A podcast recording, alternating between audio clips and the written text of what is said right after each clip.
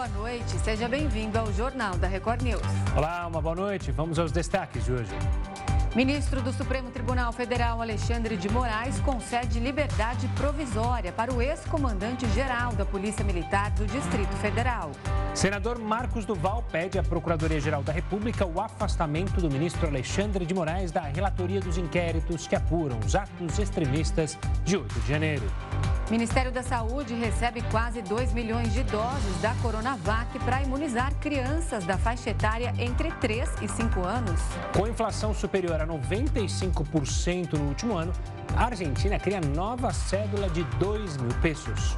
Big Techs mostram desaceleração dos serviços de nuvem e a inteligência artificial pode ser o próximo impulsionador de crescimento. E ainda, estilista franco-espanhol Paco Rabanne morre aos 88 anos na França. Ícone do mundo da moda, Rabanne virou sinônimo de perfumes best-sellers e ficou conhecido por usar seus desfiles com uso de materiais como metal, plástico, alumínio, fibra ótica e concreto.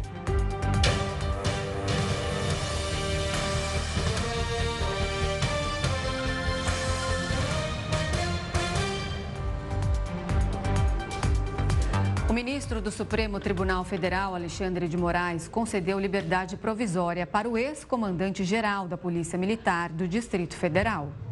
Dezembro, nós já tivemos três... O coronel Fábio Augusto Vieira está detido desde o dia 10 de janeiro.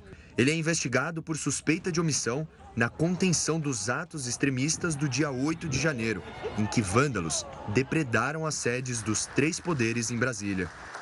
Na determinação, Moraes considerou o relatório do ex-interventor federal Ricardo Capelli, que diz que o coronel Fábio Augusto Vieira foi responsável direto pelas falhas de segurança nos ataques extremistas. O ministro determinou ainda uma medida cautelar de proibição para que Fábio Augusto Vieira não deixe o Distrito Federal sem comunicação prévia ao Supremo.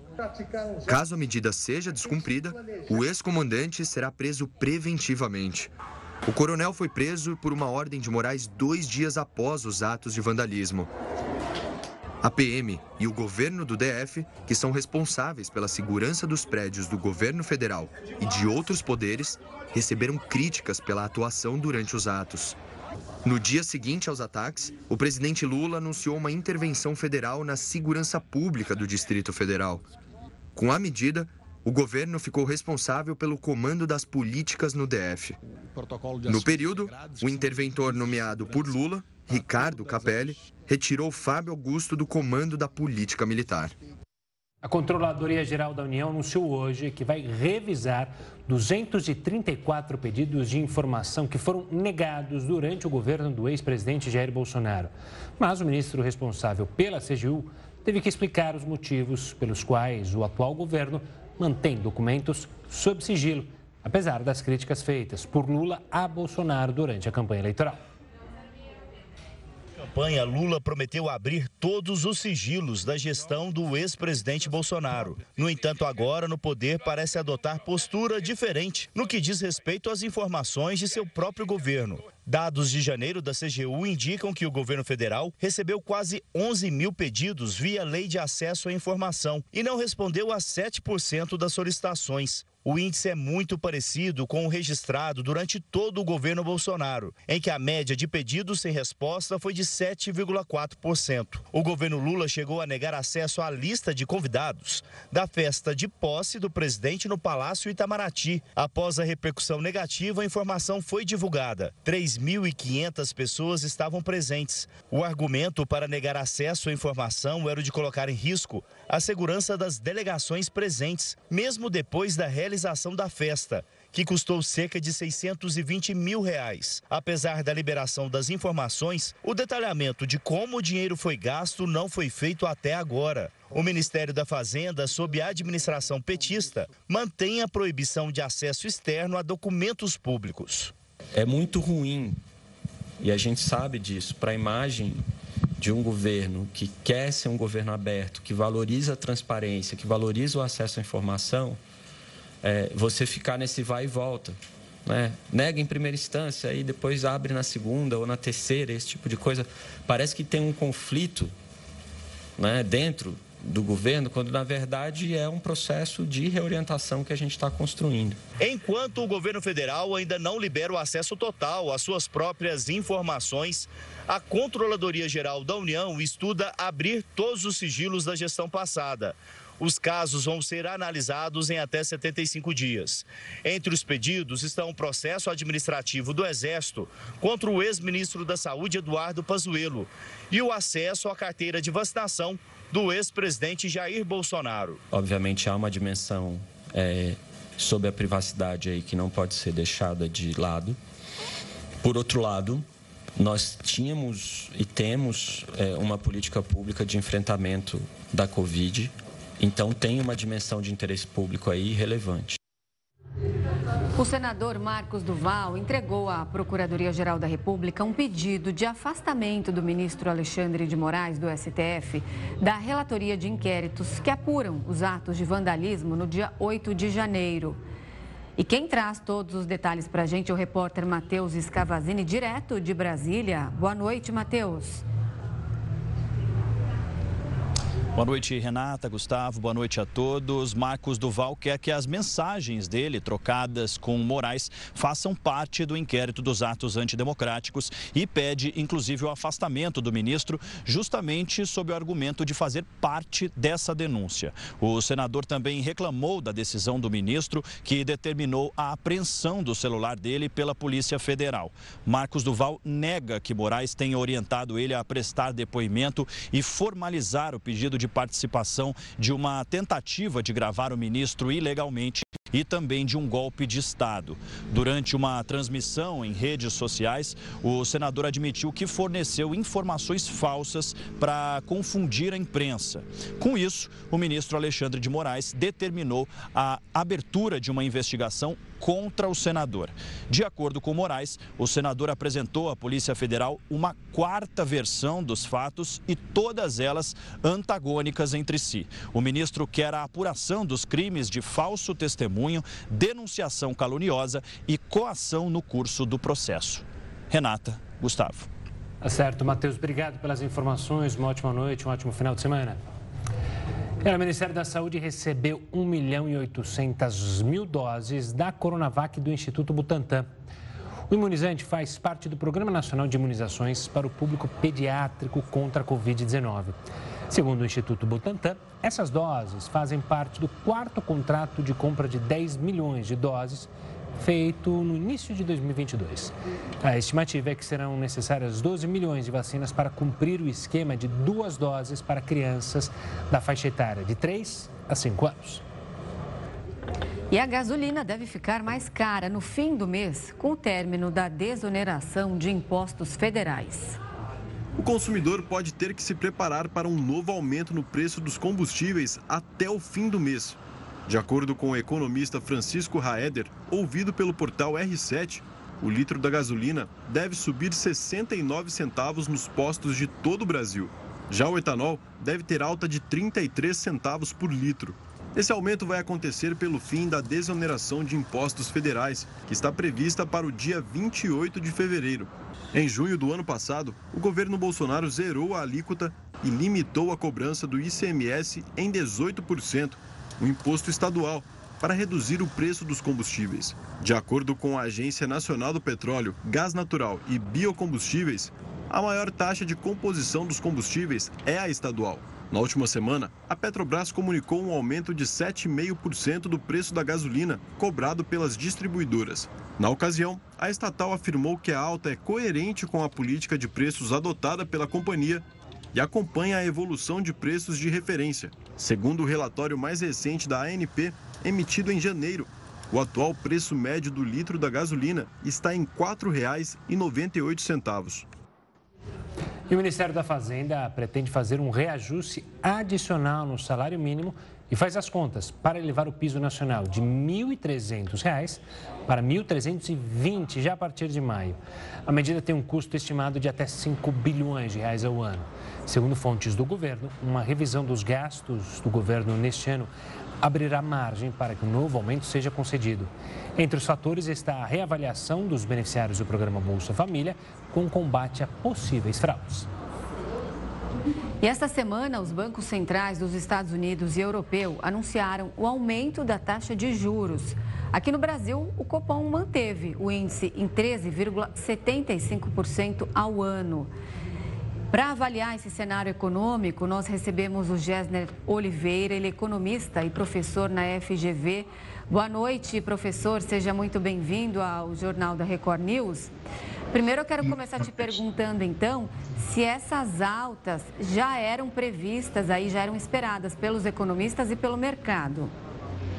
Muito boa noite, Renata. Boa noite, Gustavo. Um prazer conversar aqui com vocês. É, de certa forma, sim, porque o problema da inflação nos Estados Unidos, é, na Europa e, na verdade, em vários países do mundo, tem sido um problema geral é, depois no, no pós-pandemia, com a desarticulação das cadeias produtivas, bem como com a eclosão da guerra da Ucrânia é, e Rússia. Isso realmente colocou um, um, impacto muito forte, um impacto inflacionário muito forte que nós sentimos também aqui no Brasil. Então, havia uma expectativa de elevação da taxa de juros nos Estados Unidos. Ela, a elevação foi é, num ritmo menor, de 0,25 ponto percentual. É, nos Estados Unidos, o, o, a autoridade monetária ela define um intervalo é, para a taxa de juros básica. Então, ela foi é, de 4,25% a 4,5%, ela foi para 4,5% a 4,75%. Também na Europa, na, na, semana que passou, na, na, ontem, na verdade, o Banco Central Europeu também é, elevou a taxa de juros. É, esse tem sido um movimento geral. Aqui no Brasil, nós tivemos na, na mesma quarta-feira em que a autoridade monetária dos Estados Unidos elevou os juros, no Brasil nós tivemos a manutenção de uma taxa primária de juros, a chamada Selic, no nível bastante alto, de 13,75%, que ainda temos, Renata, Gustavo, ainda temos um nível de inflação elevado. Então, o Banco Central eh, no Brasil tem sido muito cauteloso é, em relação à administração da, da taxa de juros é, e também há uma preocupação muito grande com a situação fiscal do Brasil. Daí a necessidade de um juro elevado. Professor, você entrou nesse ponto da questão dos juros no Brasil, porque recentemente o presidente Lula criticou a atuação do Banco Central e do seu presidente do BC em manter as taxas tão elevadas. Por que, que ainda não há espaço, segundo o BC, e, de acordo com vocês, economistas, para uma redução? E por que, que o presidente quer tanto essa redução? E qual é o lado pessimista e positivo de uma ou outra medida? Olha, é interessante, importante a sua é, pergunta, Gustavo, porque, é, de fato, a preocupação do Banco Central é, com as contas públicas no Brasil, ou seja, com o, o déficit muito elevado é, ou seja, um gasto muito grande sem receita é, proporcional, é, isso faz com que as, as, as pessoas comecem a, a, ter receio de que o Tesouro Nacional não terá condições de uh, saldar a sua dívida, né? porque se você gasta mais do que você uh, tem de arrecadação, você tem que se endividar. É, e na medida em que a, a, o conjunto do, do, mercado, e que são os poupadores, as pessoas de um modo geral, é, percebem que há uma fragilidade é, do ponto de vista fiscal do governo, o que, que elas, elas emprestam para o governo? É, compram títulos do Tesouro, naturalmente, porém cobram um juro mais elevado. É, e o Banco Central, se, é, se você deixa ter uma situação fiscal completamente uh, desequilibrada, sem uma regra fiscal, porque uh, houve, o, houve o abandono do teto de gastos. E não tem uma outra referência, uma, uma disciplina que estabeleça, olha, nós vamos gastar até tanto, nós vamos fazer um, um limite de endividamento, a gente vai ter uma revisão periódica de gasto, enfim, sem ter uma regra estabelecida para a política fiscal, a única forma para segurar um processo inflacionário mais forte, que as pessoas fiquem com muito receio, o dólar começa a subir, etc., é é, segurando a taxa de juros, mantendo a taxa de juros elevada. É isso que o Banco Central tem feito. Nós, é, o comunicado de quarta-feira já foi nesse sentido. Nós teremos oportunidade nessa semana, Renata Gustavo, de, de ler a ata do Copom, do Comitê de Política Monetária, que vai entrar mais em detalhes sobre as várias preocupações do Banco Central. Por é, outro lado, o presidente Lula é, criticou a, a, independência do Banco Central, de como que o Banco Central toma a decisão ou estabelece um, uma meta, o Comitê de Política Monetária estabelece uma meta de inflação muito baixa, que, que seria é, que no Brasil a gente poderia ter uma meta um pouco mais alta. É, é ilusão pensar dessa forma, porque é, você, a nossa meta de inflação para esse ano é 3,25%. É uma inflação, ah, ah, digamos, é uma inflação civilizada essa meta.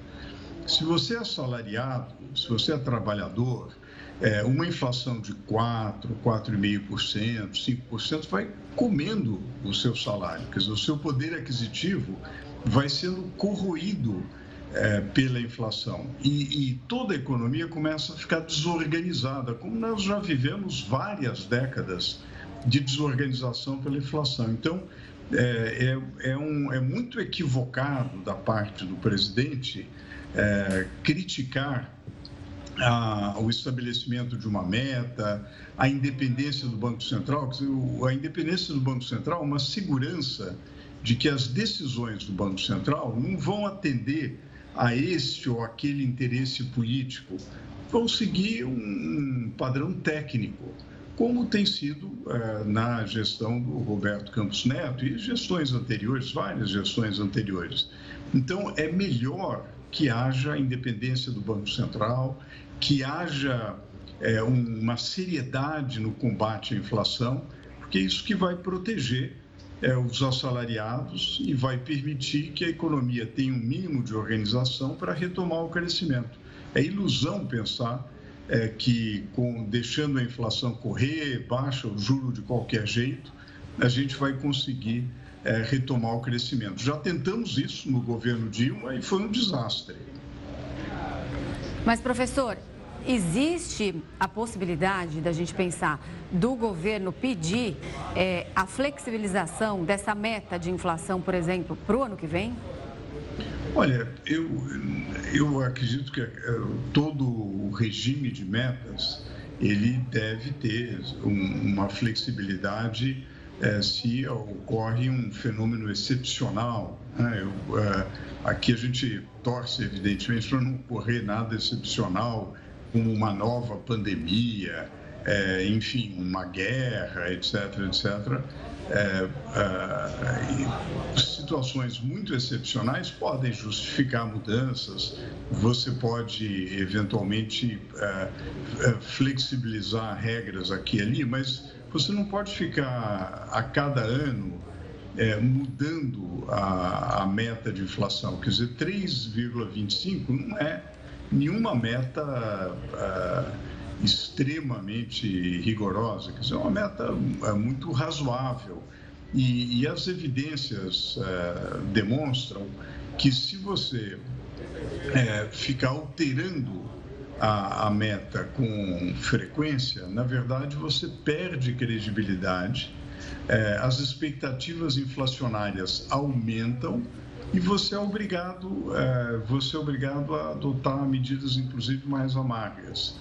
Então, não, não parece ser um bom caminho é, de é, flexibilizar a meta. Quer dizer, o, pelo contrário, eu acho que o, o governo deve emitir um sinal claro de seriedade no combate à inflação. Quer dizer, é, é uma ilusão populista achar que é possível é, é, você crescer, etc., simplesmente sendo tolerante com a inflação. Porque no início até você pode crescer um pouquinho, mas a inflação vai acabar com o sistema econômico. Ela desorganiza todos os cálculos econômicos, aumenta o risco, é, corrói o poder de compra é, dos assalariados. Quer dizer, nós já vivemos isso durante várias décadas do final dos anos 40 até meados dos anos 90, nós tivemos meio século praticamente de desorganização da economia por espiral uh, inflacionária. Eu acho que uh, uh, a gente deve evitar ao máximo retornar a esse tipo de experiência ou flertar com a experiência da Argentina, que, que praticamente destrói a economia argentina com uma inflação de de 100% ao ano, quer dizer, desorganiza todo o sistema econômico. Então, a gente tem que ser muito cauteloso é, e, em vez, em vez de se preocupar com o Banco Central, com a meta de inflação, de criticar isso, aquilo, aliás, tem, um, tem uma lei da independência do Banco Central que deve ser respeitada. Eu acho que o foco do governo deveria ser é, em realmente ter uma regra fiscal clara que indique é, que o Brasil vai ter uma política fiscal séria, vai ter disciplina de gasto, é, e isso não quer dizer, sob nenhuma hipótese, de descuidado social. Pelo contrário, é, vai, vai cuidar sim do social, precisa cuidar dos programas sociais, do investimento, mas para fazer isso tem que ter a coragem de cortar gastos supérfluos, de cortar uma máquina pública inchada que acaba levando uma gastança e que acaba levando a inflação. Então, eu, eu acho que o foco tem que ser na austeridade fiscal eh, e atenção ao social e num combate à inflação eh, que realmente dê credibilidade para a política econômica. Professor, eu quero deixar um pouquinho isso de lado para entrar em outro ponto, já que a gente está falando de uma economia mundial. É, em Davos foi debatido isso, o acordo Mercosul e União Europeia. Olaf Scholz esteve aqui no Brasil, esteve também na Argentina. Há uma, uma parte da União Europeia empolgada para que até o meio do ano esse acordo seja, enfim, assinado. O quão importante pode ser esse acordo olhando para o aspecto da economia mundial? Pode ser bom para Brasil e Europa? Pode dar um fôlego ou reaquecer a economia que anda é, ali claudicante em várias regiões do mundo, em todas as regiões do mundo, para ser é, mais abrangente? Com certeza, Gustavo. Eu, eu acho que a, a expansão do comércio é um, certamente uma avenida para o crescimento. É, o, a América do Sul como um todo, e o Brasil em particular, é, tem uma parceria natural com a União Europeia nas atuais circunstâncias mundiais. Veja que a Europa está carente de energia, em particular a Alemanha, altamente dependente do gás russo, é, com o preço da energia enorme, e o Brasil tem uma matriz com limpa de energia, com fontes renováveis, com um, uma perspectiva de, é, de crescimento da energia solar, da energia eólica, é um, um sistema que é, é um, dos, uma das matrizes elétricas mais limpas do planeta. É, então, o Brasil tem toda a condição de ter uma parceria é, natural é, produzindo é, energia, produzindo hidrogênio verde, é, sendo um grande, é, um grande protagonista do ponto de vista da transição energética que o mundo tanto precisa. Né? E para o Brasil, naturalmente, o Brasil é um grande, é uma potência agro. Consequentemente, no nosso interesse é, é negociar com todos os mercados. E, claro, é, a União Europeia é, é um, mercado extremamente atraente, muito importante para nós. Seria muito bom para o Brasil e muito bom para a Europa também. É, agora, é claro, há muita resistência protecionista na Europa é, que, que impediu, dificultou durante muito tempo esse acordo. Acho que o Brasil também descuidou é, da questão é, da questão dos acordos comerciais, deu pouca atenção é, nos últimos anos a, aos seus parceiros latino-americanos. Acho que o Brasil tem uma vocação natural para liderar um bloco uh, no, do Mercosul uh, e conduzir uma negociação bem sucedida com a União Europeia. Eu acho que é muito bom para ambos os países. Não é uma coisa, não é uma coisa simples. É um processo longo, complexo. Uh, essa história de moeda comum, Brasil, Argentina, etc., é uma coisa lá para frente, é um negócio que não é, que agora a gente precisa tratar daquilo que é essencial de uma infraestrutura integrada na região, tem muita, muitos projetos importantes para serem feitos. É, é, seria muito desejável que realmente funcionasse a união aduaneira, que realmente houvesse um, um comércio é, efetivamente livre é, entre os países do Mercosul, que uma série de restrições fossem retiradas, ou seja, a gente realmente construir é, com a devida seriedade e gradualismo o Mercosul e procurar os acordos com mercados mais avançados. Certamente seria muito importante, Gustavo. Professor, obrigado pela participação aqui conosco, pelas análises. Até uma próxima. Até uma próxima. Muito boa noite. E olha, ainda relacionado à economia, a produção industrial ficou estável em dezembro e fechou 2022 no vermelho. A produção industrial brasileira teve, na passagem de novembro para dezembro, variação nula. Com o resultado, a indústria nacional encerrou o ano com uma queda de 0,7%. De acordo com o IBGE, o resultado anual deixou o setor operando 2,2% abaixo do patamar pré-pandemia e 18,5% abaixo do nível recorde da série em 2011. Já em 2021, a indústria fechou o ano com alta de 3,9%, interrompendo dois anos seguidos de queda. Assim, a queda em 2022 foi a terceira em quatro anos.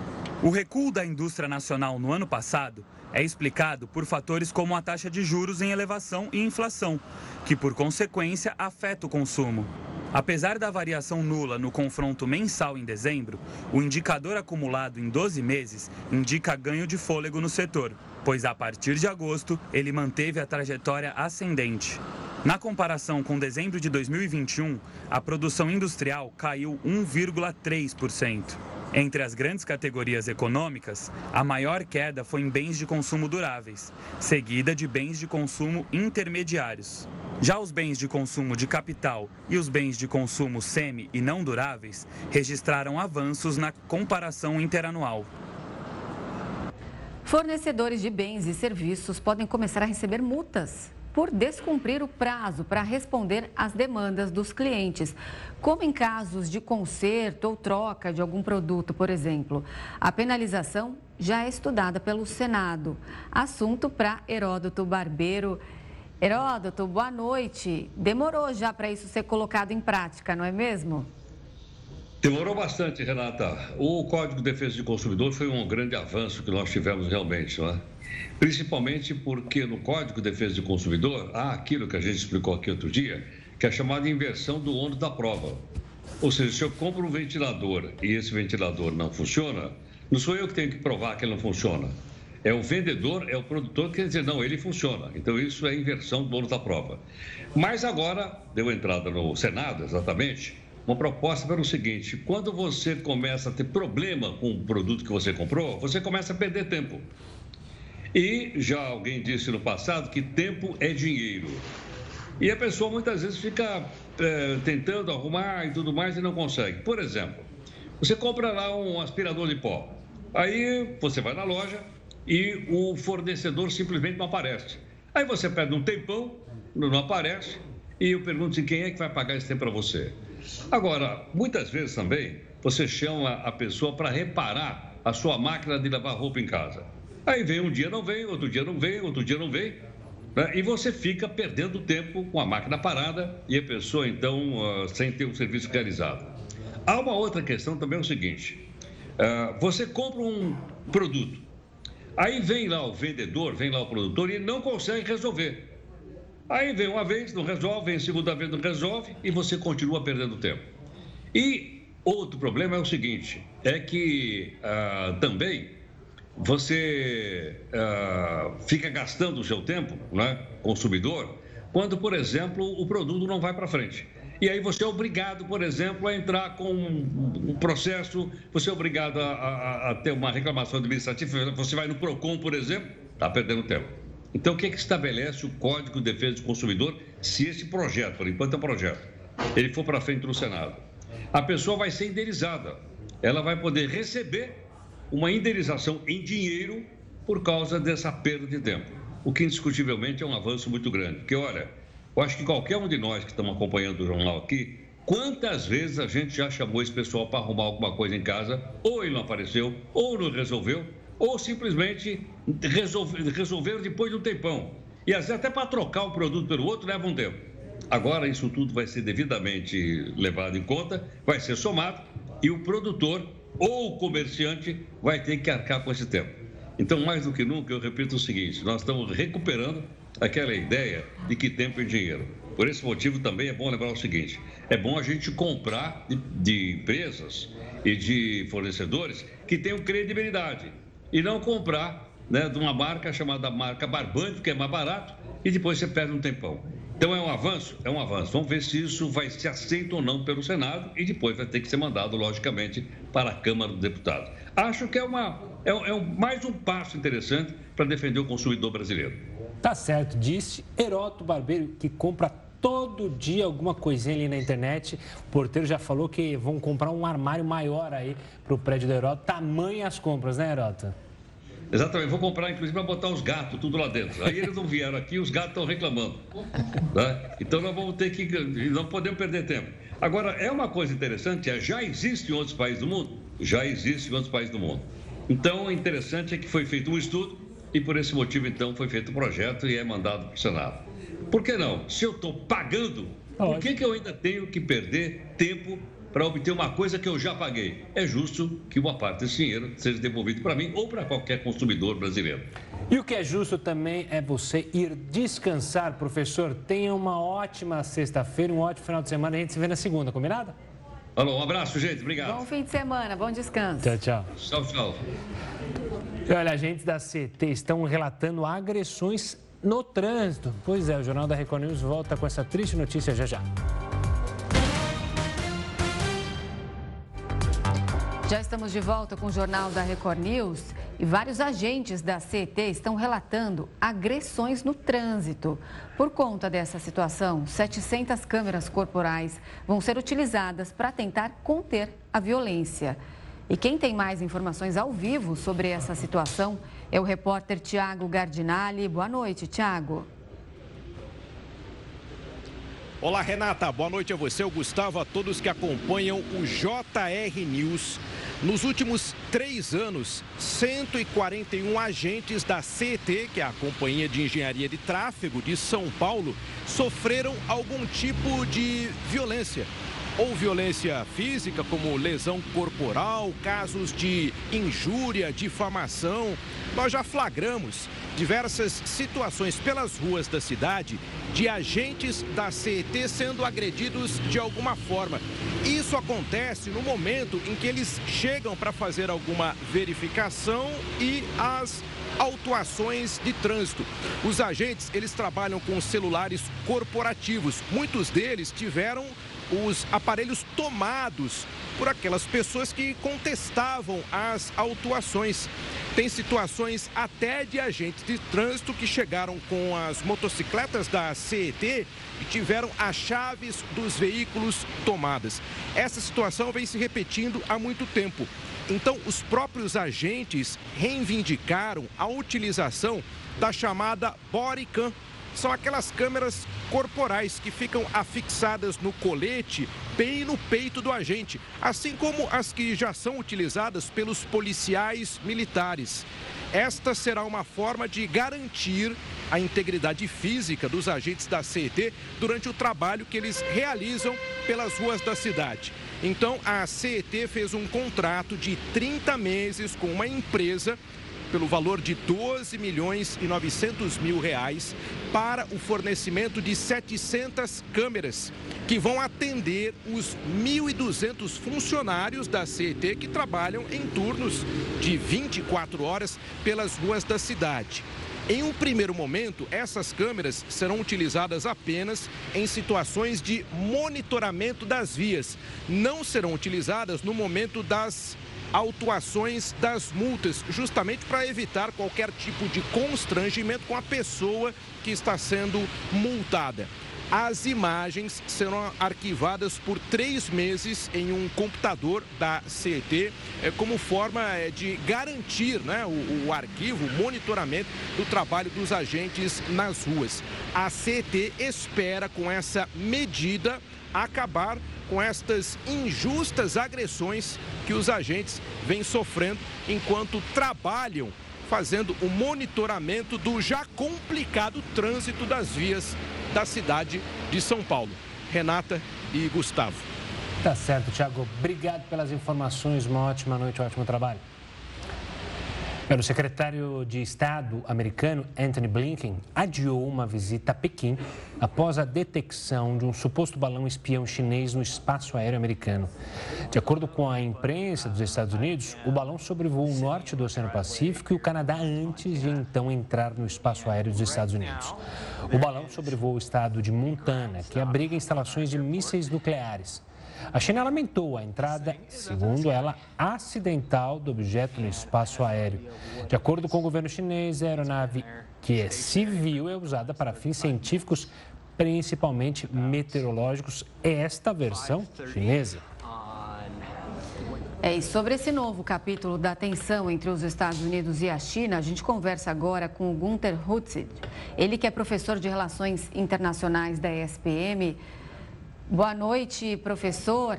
Bem-vindo mais uma vez aqui ao Jornal da Record News. É, quer dizer, então, que pode ser aí uma relação mais azeda se iniciando entre Joe Biden e Xi Jinping, depois até daquele encontro pacífico, digamos assim, no G20 lá no fim do ano passado? Boa noite, Renata, Gustavo, a todos que nos assistem. Olha, esse caso é, é, é um tanto quanto muito estranho, para dizer o mínimo, apesar de, de alguns especialistas afirmarem que para fotografar certas áreas, como essa de Montana, que tem esses, os mísseis Minuteman 3, é, a China não precisaria de um, de um balão desses. Os satélites espiões de, de baixa altitude já conseguiriam fazer esse serviço. Então, é, fica uma questão não, não tão resolvida e, e o grande problema, isso causa um grande embaraço para o governo Biden, que está tá muito mal avaliado. Então, até para realmente dar uma satisfação para os seus eleitores, é, a gente não pode esquecer que o presidente Biden já está começando a se preparar para a campanha de reeleição, ele tinha que dar uma endurecida com, com o governo chinês. Professor, nesse tabuleiro geopolítico, toda mexida de peça faz algum sentido e ao contragolpe.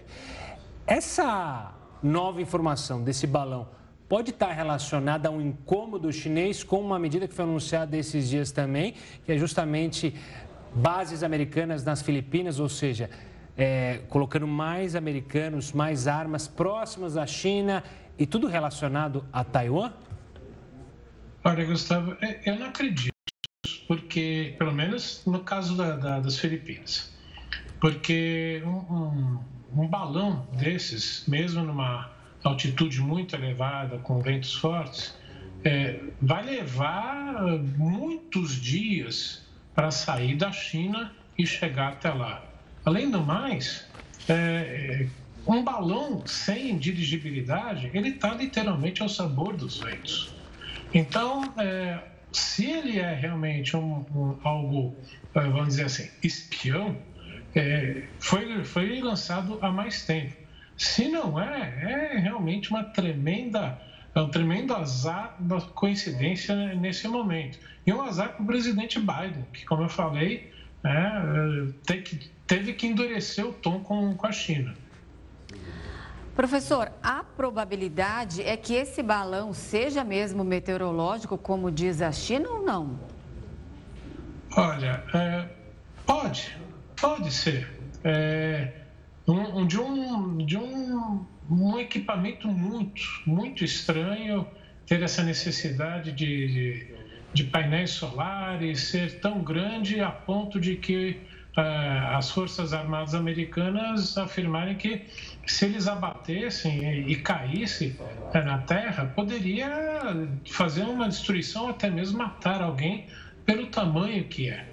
Então, a gente vai continuar Se ele não descer, cair naturalmente em solo americano ou de um, ou de um país aliado dos Estados Unidos, é, a gente vai continuar com essa interrogação para sempre na cabeça, porque é muito difícil é, afirmar com certeza se era ou não era.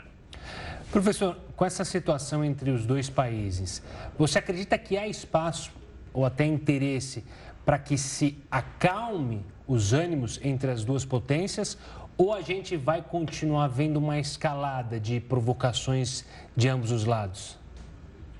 Olha, Gustavo, infelizmente eu acho que os dois países estão já uh, caíram na armadilha de Tucídides como um professor americano de Harvard já escreveu um livro, já tem inclusive aqui no Brasil, já há alguns anos, que ele coloca uh, que, uh, devido às dinâmicas uh, regionais e internas de cada país, infelizmente os dois países caminham para um confronto por causa de Taiwan.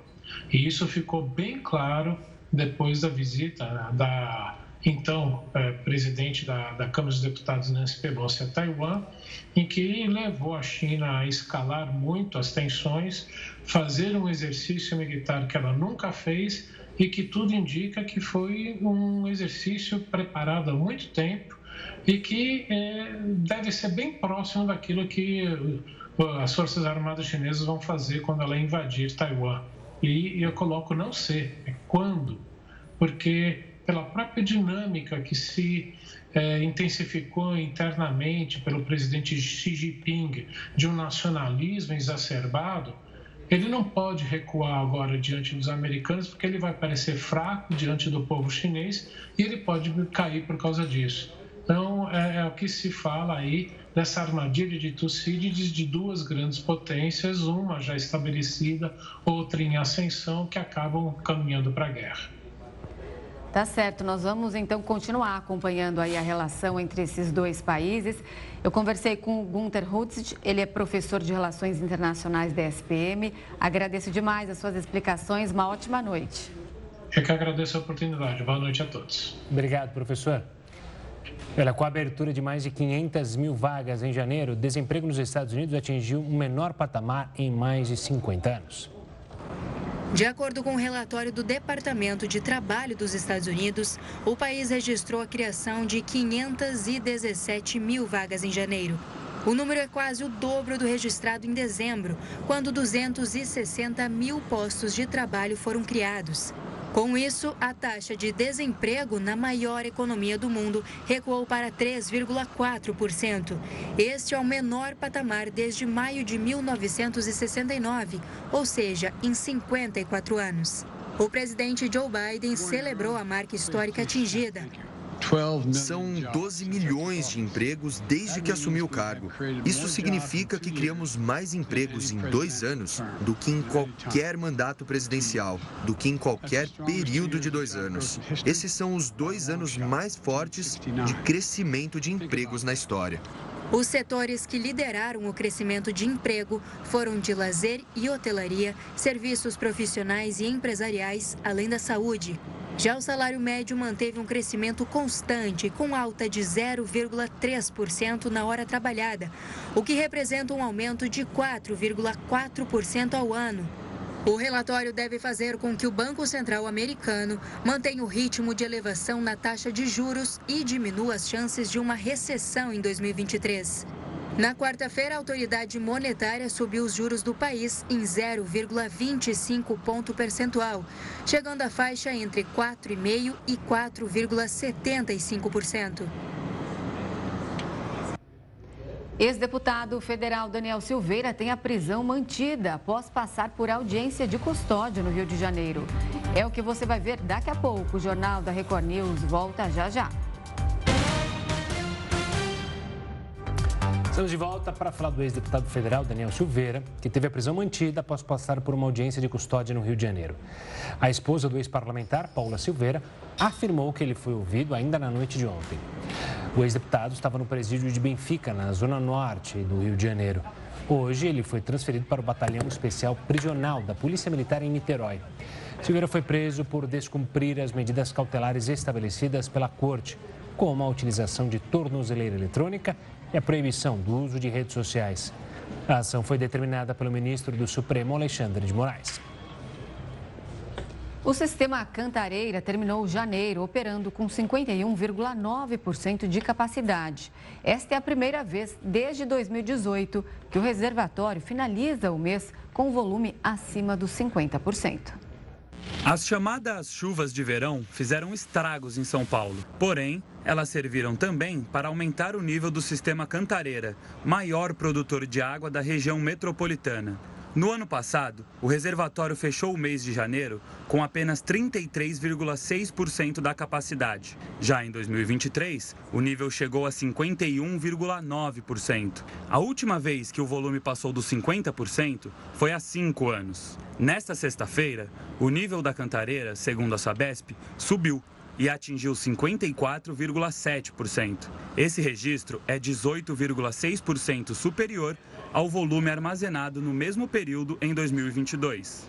Este já é um volume é, seguro para passarmos pelo período seco nos próximos meses, até o período inicial das chuvas iniciar no início de, de, de, outubro. Nos primeiros dias de fevereiro, São Paulo registrou média de 103 milímetros de chuva, o que corresponde ao dobro da média esperada para todo mês. Porém, como a previsão do tempo não é uma ciência exata, especialistas trabalham com a hipótese de o nível dos reservatórios ficarem mais altos antes do período seco, que começa em meados de abril. Então, provavelmente nesse mês de fevereiro, e somado ainda com as chuvas de março, que ainda ah, o período chuvoso ele vai até o final da, da, do verão, nós teremos maiores recuperações do sistema. Então, nossa situação hoje, 2023, ela é muito mais confortável do que foi o ano passado, em 2022. Para os reservatórios atingirem os níveis atuais, foi preciso que os últimos meses do ano passado tivessem um alto número de chuvas. É importante destacar que o ano de 2022, em particular o segundo semestre, ele foi muito positivo para a recuperação do volume de armazenamento dos mananciais. No segundo semestre, todos os meses praticamente é, nós observamos chuvas acima da média histórica. Apesar dos bons resultados apontados pela Sabesp, a empresa pede que a população continue economizando água. A projeção da Sabesp aponta níveis satisfatórios para passarmos pelo período de estiagem, que é o período seco, que vai de abril até setembro mas eh, nós alertamos e reforçamos a necessidade do uso consciente da água por todos em qualquer época do ano. Mais um rápido intervalo, o Jornal da Record News. Volta já.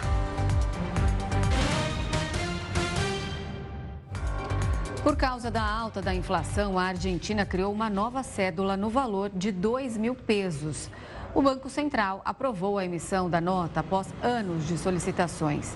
Instituições como empresas e bancos esperavam que o governo incluísse notas de valor superior a 2 mil pesos. Isso porque, desde o lançamento da nota de mil pesos, a inflação acumulada ultrapassou 840% no país. A nova nota de 2 mil pesos está valendo no câmbio oficial desta quinta pouco mais de 10 dólares. E o estilista espanhol Paco Rabanne morreu hoje aos 88 anos. Ele faleceu em Portsal, na França, e a causa da morte ainda não foi divulgada. O estilista ficou conhecido por ser ousado em seus desfiles, com o uso de materiais diferenciados, como metal, plástico, fibra ótica, concreto e muitos outros. Paco Rabanne também virou sinônimo de filmes best-sellers em todo o mundo. A estreia dele foi em 1964, quando chamou atenção por seus vestidos experimentais e por colocar as modelos para desfilarem descalças. E o Jornal da Record News fica por aqui. Muito obrigada pela companhia. Tenha uma ótima noite. Fique agora com News às 10 com a Suzana Busanello. Tchau, tchau.